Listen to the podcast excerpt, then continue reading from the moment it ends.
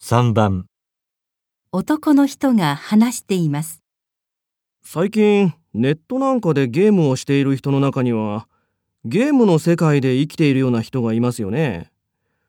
そこで知り合った人と本当に結婚したりしてゲームの世界と現実の世界の区別がつかなくなっているようでなんか怖いですね。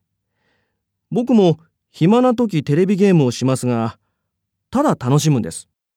仕事の関係でそのゲームがどんな風に作られているのかって考えたりすることがないこともないんですけどまあ普通はただ何も考えずに暇つぶしというか面白いからする。楽しむんです。そういうもんじゃないですか？ゲームって。遊びですよね。